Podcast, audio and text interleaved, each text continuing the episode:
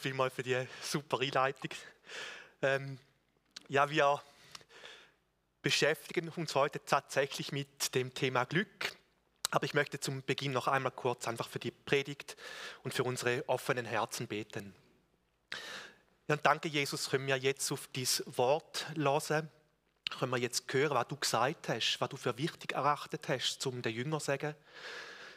Und wir bitten dich, dass du das äh, auf unser Leben wie magst du umsetzen, dass du hilfst, dass wir können verstehen was du uns persönlich in diesen Situationen, wo wir drinstehen, willst sagen. Dass es uns darf stärken, ermutigen.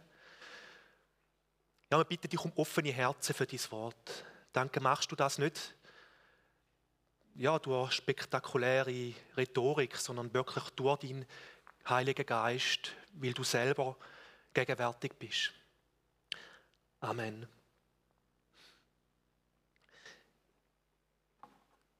Genau, wir möchten heute so richtig eintauchen in unser Jahresthema. Wir haben ja die Bergpredigt in den Fußspuren von Jesus. Und das letzte Mal haben wir einen Überblick bekommen über die Bergpredigt, einen groben Überblick. Wir haben gesehen, dass die Bergpredigt die erste Predigt von Jesus war im Matthäusevangelium direkt nach der Taufe. Das ist so das Erste, was er dem Volk sagte. Er stieg dabei auf einen Berg, also ein Hügel war es mehr, setzte sich hin und lehrte die Leute. Dabei waren Jünger von ihm, aber auch viele, viele andere Menschen. Und Jesus lehrte da nicht irgendetwas, sondern er teilte in der Bergpredigt sein Herz. Die Bergpredigt ist wirklich die Essenz, das Konzentrat von dem, was Jesus sonst auch gelehrt hat. Es ist sehr zusammengefasst und nicht nur äußerst inspirierend, wie wir merken werden, sondern auch herausfordernd. Es fordert unser Denken heraus und ähm, es ist nicht immer ganz einfach, diese Dinge, die Jesus sagt, einfach so anzunehmen. Nun, wie beginnt Jesus seine Predigt? Wie steigt er ein? Was bringt er gleich zu Beginn? Ich möchte es direkt aus der Bibel vorlesen. Es ist etwas mehr Text, ich habe es darum nicht auf der PowerPoint. Jesus startet und sagt, glücklich zu preisen sind die geistlich Armen, denn ihnen ist das Reich der Himmel. Glücklich zu preisen sind die Trauernden, denn sie werden getröstet werden. Glücklich zu preisen sind die Sanftmütigen, denn sie werden das Land erben. Glücklich zu preisen sind die, die nach Gerechtigkeit hungern und dürsten, denn sie werden gesättigt werden. Glücklich zu preisen sind die Barmherzigen, denn ihnen wird Barmherzigkeit widerfahren. Glücklich zu preisen sind die, die reinen Herzens sind, denn sie werden Gott schauen. Glücklich zu preisen sind die Friedensstifter, denn sie werden Söhne Gottes heißen. Glücklich zu preisen sind die um Gerechtigkeit willen Verfolgten, denn ihrer ist das Reich der Himmel. Glückselig seid ihr, wenn sie euch schmähen und verfolgen und alles Böse lügnerisch gegen euch reden, um meinetwillen. Freut euch und jubelt, denn euer Lohn ist groß im Himmel. Denn ebenso haben sie die Propheten verfolgt, die vor euch waren.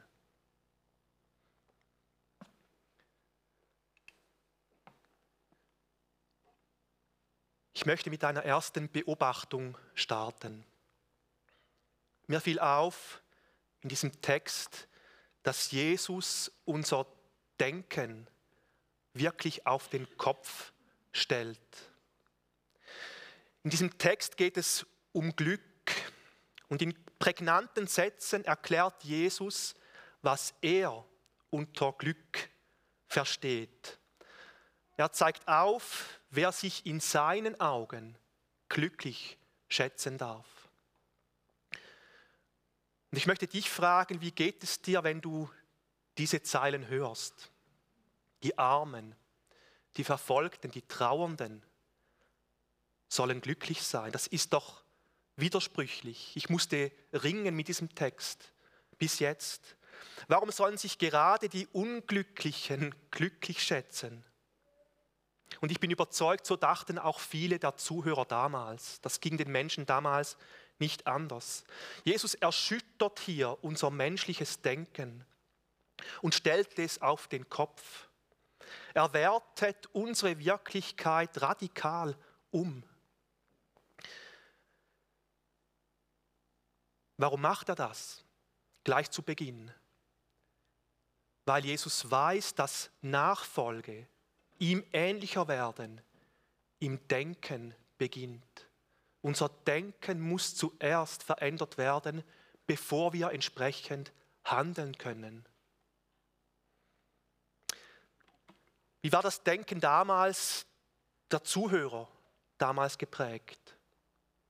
Das Denken war geprägt von den Pharisäern und den Schriftgelehrten.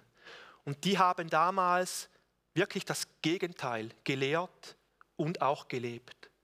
Die wollten nicht verfolgt sein, sondern anerkannt sein. Die waren nicht barmherzig, sondern unbarmherzig. Die Frage ist, was prägt unser Denken heute? Ich denke, es sind oft die Wertvorstellungen der Welt, der Gesellschaft, der Medien, der Unterhaltungsindustrie. Ich habe kürzlich einen, eine Komödie geschaut mit meiner Frau, eine Liebeskomödie, mache ich ab und zu. und da war, war, es wirklich so, da hab, haben sie sich kennengelernt und nach fünf Minuten waren die miteinander im Bett. Und es wird da so unterschwellig mitgeteilt, es ist ganz normal, unverbindlich, unverantwortlich, miteinander zu schlafen. Es gibt ja nie irgendwelche äh, negativen Folgen davon, oder könnte man meinen. Ich denke an einen Film, wo jemand ungerecht behandelt wird am Anfang und dann der ganze Film sich nur darum dreht, wie er sich rächt. Oder? Und man ist da dabei und freut sich, wenn er es diesen Leuten heimzahlt. Und auch wenn ich weiß, dass das nicht richtig ist, es prägt mich. Die Gesellschaft, die Filme, die Medien, sie machen etwas mit uns. Und deshalb ist es so wichtig, dass wir die Worte von Jesus nicht nur einmal hören, sondern verinnerlichen, dass sie ein Schatz in unserem Herz werden, eine, eine Art Immunisierung gegen diese Lügen, die wir oft hören. Jesus spricht hier sehr unangenehme Dinge an. Er spricht Leid an, Verfolgung, Dinge, die wir gerne verdrängen. Auch den Tod. Wir reden selten darüber. Doch Jesus verdrängt diese Dinge nicht. Er stellt sie in den Raum, aber er beleuchtet sie aus der Perspektive von Gott. Er zeigt sozusagen, ja, das Licht Gottes leuchtet in diese negativen Dinge hinein. Ein Theologe sagte einmal etwas Entscheidendes, wie ich finde. Er sagt, Glück beschreibt das Gefühl, das sich regt, wenn man das Leben mit den Augen Gottes ansieht, aus der Perspektive Gottes und nicht zuletzt auch aus der Ewigkeit Gottes. Menschlich gesehen ist Glück ja sehr flüchtig. Unsere Ferien sind irgendwann vorbei. Beziehungen halten häufig nicht immer und nicht ewig. Es reicht häufig ein Unglück, eine Krankheit, Misserfolge, eine Kündigung bei der Arbeit und das Glück ist weg. Das Glück, von dem Jesus hier spricht, ist aber eine andere, eine andere Qualität von Glück. Es ist unerschütterlich und es besteht in Leid, in Trauer und sogar im Tod. Warum?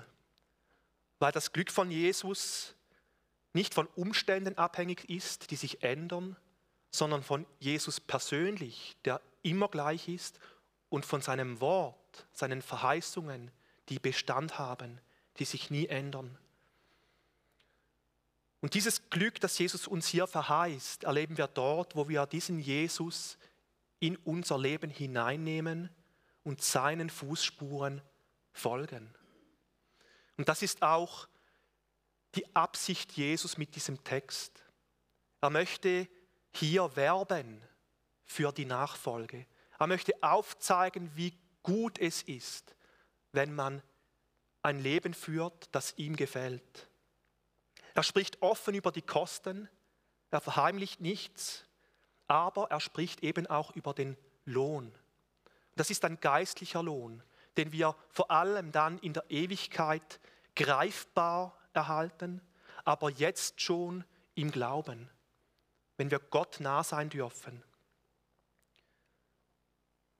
Sein Blick in diesem Text richtet sich nicht an die Starken, an die Mächtigen, an jene, die alles im Griff haben, die so durchs Leben gehen und denken, ja, eigentlich brauche ich Gott ja nicht, sondern er richtet sich gezielt an Sünder, die mit ihrer Sünde kämpfen, an Sehnsüchtige, danke für das Lied, das passt sehr gut, an Bedürftige, an Verfolgte.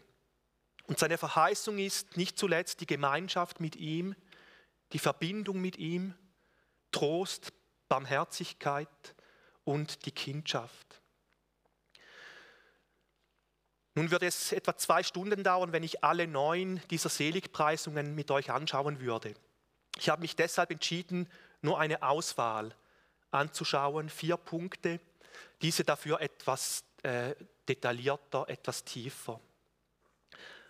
Wer darf sich glücklich schätzen? Zuerst einmal sagt Jesus die geistlich Armen. Was ist damit gemeint? Vielleicht denken viele hier vermutlich zuerst an die Sozialarmen die einfach kein Geld haben und ihre Rechnungen nicht zahlen können, hungern. Und ja, Gott hat versprochen, diese Menschen zu versorgen, wenn sie zu ihm kommen. Wie den Spatzen, so gibt Gott den Menschen das, was sie brauchen. Aber das ist hier nicht gemeint. Hier geht es nicht um soziale Armut, sondern Jesus knüpft hier an eine Stelle im Alten Testament an, die die Leute sehr, sehr gut kannten. Und dort sagt Gott oder der Prophet, der Geist Gottes des Herrn ist auf mir, weil der Herr mich gesalbt hat. Er spricht ja von Jesus. Er hat mich gesandt, den Armen gute Botschaft zu bringen. Was bekommen die Armen? Geld und Güter? Nein, die gute Botschaft. Jesus spricht hier von Menschen, die zutiefst erkannt haben, wie sehr sie Gott brauchen und die immer wieder neu mit leeren Händen zu ihm kommen. Die wissen, wie abhängig sie von ihm, seiner Kraft, seiner Liebe sind, die nicht ohne ihn können. Es sind Menschen, die durstig sind und hungrig sind nach wahrem Leben. Menschen, die gemerkt haben, dass das, was sie in der Welt bekommen, nicht das ist, was sie wirklich brauchen. Die können reich sein und doch im Herzen geistlich arm. Es sind Menschen, die jeden Tag beten, Jesus, bitte hilf mir, bitte erfülle mein Herz, bitte trage mich durch diesen Tag hindurch. Es können auch depressive Menschen sein.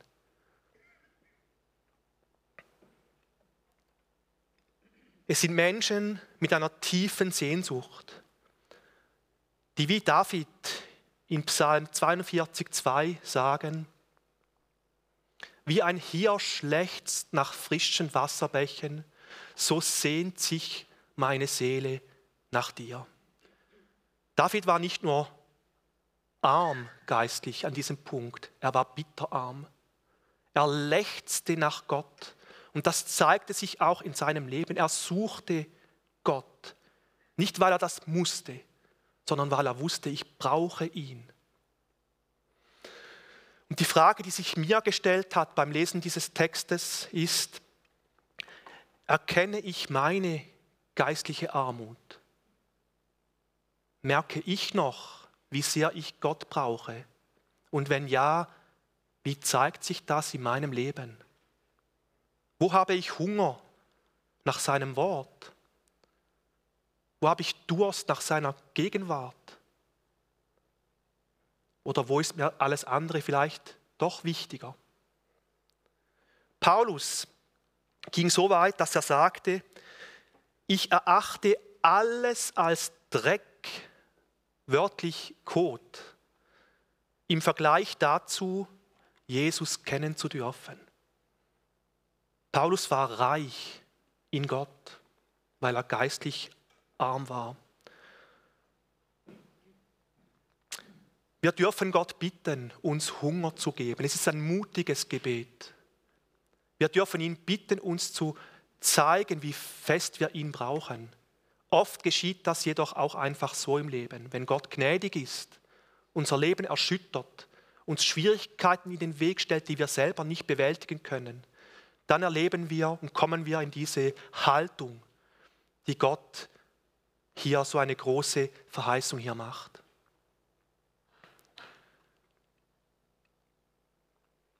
Gott verspricht denen, die hungrig sind, denen, die arm sind im Geist, ihrer ist das Reich Gottes. Er verspricht ihnen hier das Größte, was er ihnen zu geben hat. Es ist seine ewige Gegenwart, ewiges Leben. Und das bezieht sich natürlich auf die Ewigkeit. Das hat Jesus im Blick. Aber er denkt auch, dass das jetzt schon Realität wird, weil das Reich Gottes schon angebrochen ist, unsichtbar.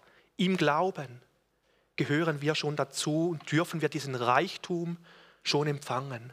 Ich denke, viele von euch haben das schon erlebt, was es bedeutet, von Gott erfüllt zu werden. Die zweite Seligpreisung Glücklich dürfen sich die schätzen, die trauern, die Trauernden. Auch hier knüpft Jesus an eine Stelle oder an die gleiche Stelle im Alten Testament an. Der Geist des Herrn ist auf mir, weil, er, weil der Herr mich gesalbt hat. Er hat mich gesandt und dann am Schluss, um zu trösten alle Trauernden. Wörtlich heißt es hier mit Trauernden die Leidtragenden, die eine Last tragen und daran zu zerbrechen drohen. An wen denkt Jesus hier?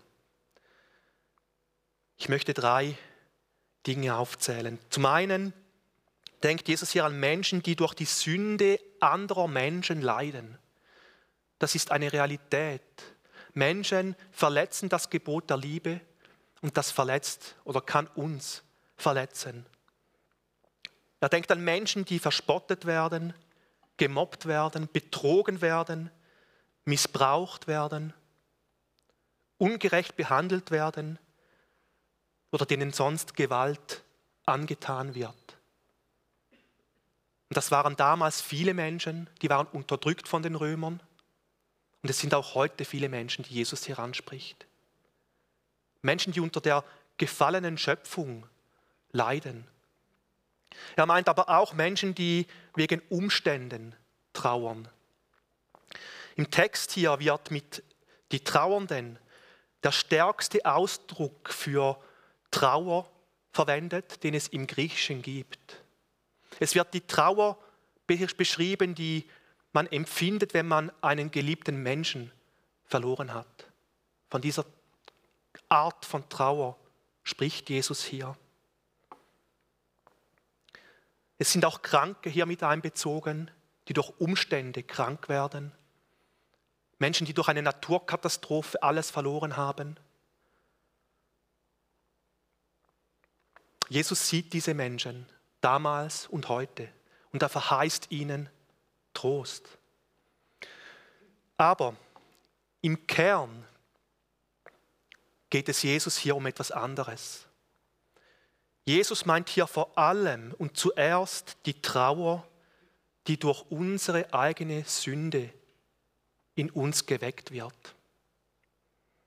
Jesus hat Menschen im Blick, die unter der Last ihrer Schuld, unter der Trennung von Gott zu zerbrechen drohen. An diese Menschen denkt Jesus. Menschen, die merken, dass sie eben nicht in den Fußspuren von Jesus laufen, die immer wieder scheitern, die immer wieder hinfallen und die die Last der Schuld spüren. David war so ein Mann. Es gibt die Klagepsalme, wo David klagt. Und er klagt fast ausschließlich über seine eigene Schuld. Ein Beispiel im Psalm 40, Vers 13.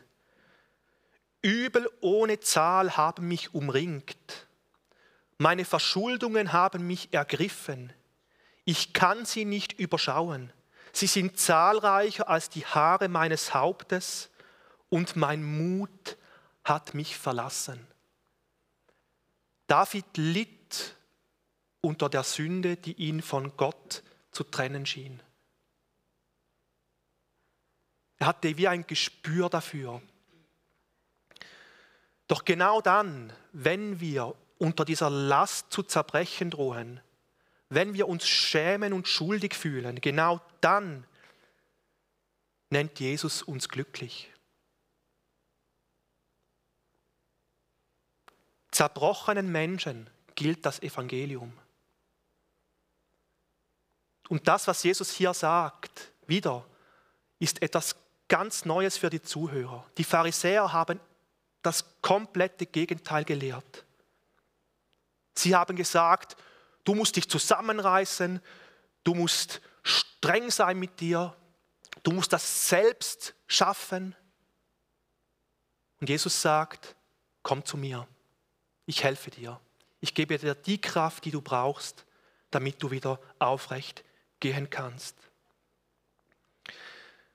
Der selbstgerechte Pharisäer sagte, danke, dass ich nicht so bin wie diese Sünder. Doch der Trauernde sagt, Herr, sei mir Sünder gnädig. Und das ist die Haltung, mit der wir vor Jesus kommen dürfen. Die Frage ist, wo trauerst du? In welchen Bereichen deines Lebens? Jesus lädt dich ein und auch mich ein, mit unserer Trauer zu ihm zu kommen. Und er verspricht, du wirst getröstet werden. Du wirst Vergebung empfangen. Du wirst gereinigt werden. Das, was zwischen uns steht, ich werde es wegmachen, weil ich am Kreuz für dich gestorben bin.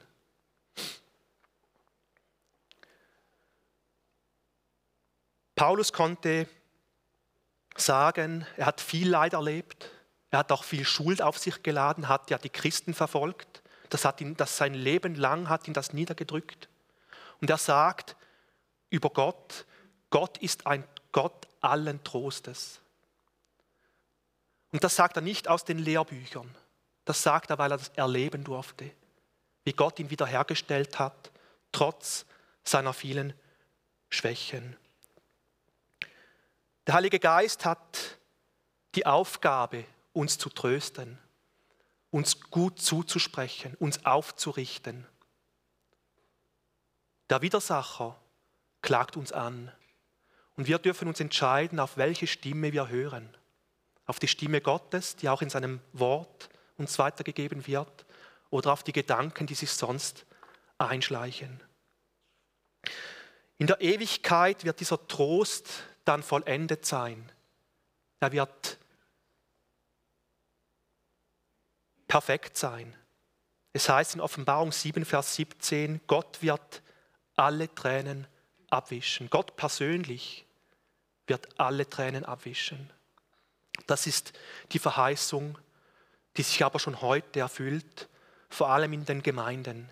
Die Gemeinde Gottes, auch unsere Gemeinde, ist ein Ort, wo Trost geschehen darf und soll, wo Menschen, die beladen sind, eben aufgerichtet und frei werden dürfen. Der dritte Punkt.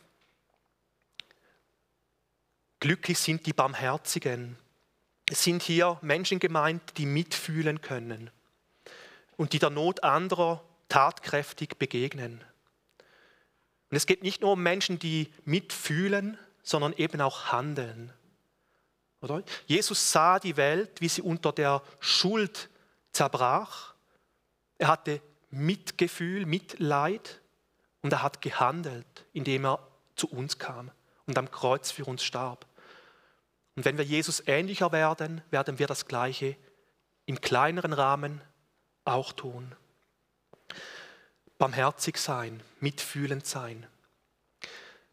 Wenn wir die Bibel lesen, fällt auf, dass vor allem ein Bereich Gott extrem wichtig ist, wo wir barmherzig sein sollen, nämlich mit den Schwächen und Sünden unserer Mitmenschen. Wir sollen bereit sein, ihnen zu vergeben, im Wissen, dass Gott uns immer wieder noch viel, viel mehr vergibt. Mir wurde hier das Gleichnis vom unbarmherzigen Knecht wichtig. Das ist ein Knecht, der hatte Unmengen an Schulden bei seinem Herrn. Unmengen, nie unmöglich zu bezahlen. Er geht zu seinem Herrn und der Herr erlässt ihm alle Schuld und sagt, du kannst gehen. Ein Bild für Gott. Dieser Mann geht und da kommt ein Kollege von ihm, der ein wenig Schulden bei ihm hat und er sagt, du musst mir alle Schuld zurückzahlen. Er hat Barmherzigkeit erlebt, aber nicht Barmherzigkeit gelebt. Was ist geschehen? Sein Herr wurde zornig, hat ihn bestraft, und zwar so lange, bis er alle Schulden zurückgezahlt hat. Jesus sagt anschließend, so wird auch mein himmlischer Vater euch behandeln, wenn ihr nicht jeder seinem Bruder von Herzen seine Verfehlungen vergebt. Hier ist Jesus sehr streng. Das ist ein Punkt, der ihm so wichtig ist. Wie viel hat er uns vergeben? Wie wenig kostet es uns, unseren Mitmenschen zu vergeben? Wir dürfen uns glücklich schätzen als Barmherzige, als Menschen, die vergeben, weil wir wissen dürfen, Gott wird uns genau gleich behandeln. Mit dem Maß, wie wir andere behandeln, behandelt uns Gott. Und zwar in allen Bereichen des Lebens. Gott wird uns wohltun. Noch der letzte Punkt.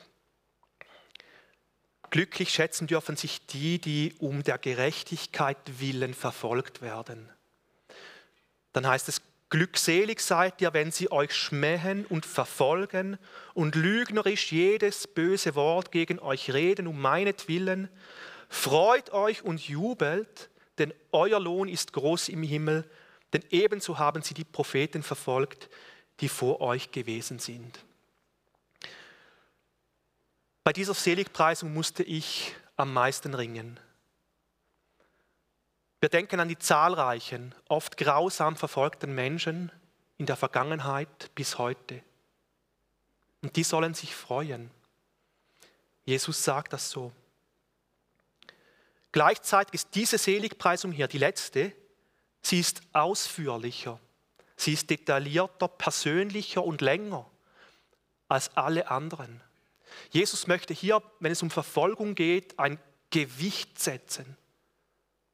Das ist sozusagen der Hauptpunkt, den er hier ansprechen will. Und es fällt auf, mit welcher Klarheit und Ehrlichkeit Jesus schon jetzt bei der allerersten Predigt, noch bevor er überhaupt selbst verfolgt wurde, schon über Verfolgung spricht. Und das hat sich ja dann bewahrheitet in der Kirchengeschichte. Viele sind dem Märtyrertod gestorben. Aber Gott sieht auch unsere kleinen Verfolgungen, die wir als Christen heute erleben. Auch diese sind ihm nicht einfach irgendwie, äh, gehen ihm abhanden. Er sieht die Ausgrenzung, den Spott, das Gelächter, wenn wir uns zu ihm, zu seinem Wort bekennen. Er weiß, wie das ist, wenn man ausgegrenzt wird. Ich erinnere mich, ich war mit Freunden von früher unterwegs, wir haben zusammen Abend gegessen, sieben Leute. Da fragte mich eine Person, ja David, was arbeitest du? Und ich sagte, ja, ich bin Pfarrer in einer Freikirche. Und ich spürte sofort Und das hielt den ganzen Abend an, wie da so eine Mauer um mich herum gemacht wurde. Oder? Diese Ablehnung. Nicht angenehm. Jesus hat das so verheißen. Wer ein Freund Gottes sein will, macht sich zum Feind der Welt.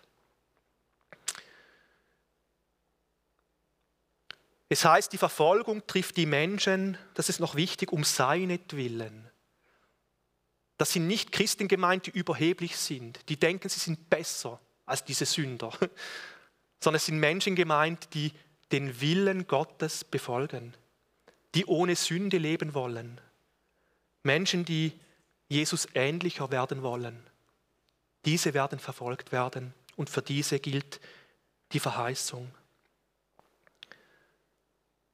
Nun, je mehr eine Gesellschaft sich von Gott und seinen Werten entfernt, desto größer wird ja auch der Kontrast von der Gemeinde und der Gesellschaft. Das Licht leuchtet am hellsten in der Dunkelheit. Und wenn ich persönlich so die Entwicklungen anschaue in Europa, die geistlichen Entwicklungen, wie die Werte von Gott immer mehr ad absurdum geführt werden, verdreht werden, dann kann ich mir gut vorstellen, dass auch in unserem, in unserem Europa eine Zeit kommen wird, wo auch wir mit mehr Anfeindung rechnen müssen. Zum Glück ist es momentan noch nicht so. Oder was, was heißt zum Glück? Ja, Jesus preist ja Menschen glücklich, die einen Unterschied machen und dafür bereit sind, negative Konsequenzen in Kauf zu nehmen. Sie dürfen sich glücklich schätzen, noch ganz kurz diese Punkte, aus drei Gründen. Zum einen, weil Jesus die Verfolgung vorhergesagt hat. Die Verfolgung geschieht nicht, weil Gott die Welt nicht mehr im Griff hat. Im Gegenteil. Gott nutzt diese Verfolgung um seine Herrlichkeit schlussendlich noch größer zu machen. Wir dürfen uns glücklich schätzen, weil wir sehen, dass wir lebendige Christen sind. Nur tote Fische schwimmen bekanntlich mit dem Strom. Es ist ein Zeichen von geistigem Leben, wenn wir Verfolgung erleben. Und es gibt eine Belohnung. Und hier sagt Jesus, es wird eine große Belohnung sein. Eine Belohnung, die alles Leid, wie Paulus sagt, nicht nur kompensieren wird, sondern es wird, es ist nicht vergleichbar mit dem Leid, das wir hier erleben. Das ist das, was Gott uns hier zusagt. Ich möchte zum Ende kommen. Wir merken hier bei diesem Predigtstart von Jesus, dass im Reich Gottes, das er nun entfaltet, andere Gesetzmäßigkeiten gelten. Unser Denken muss verändert werden oder darf verändert werden.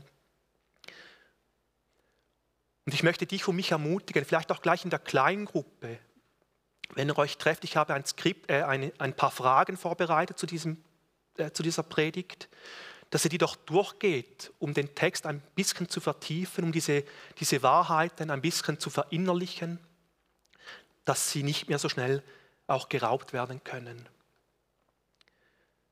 Amen.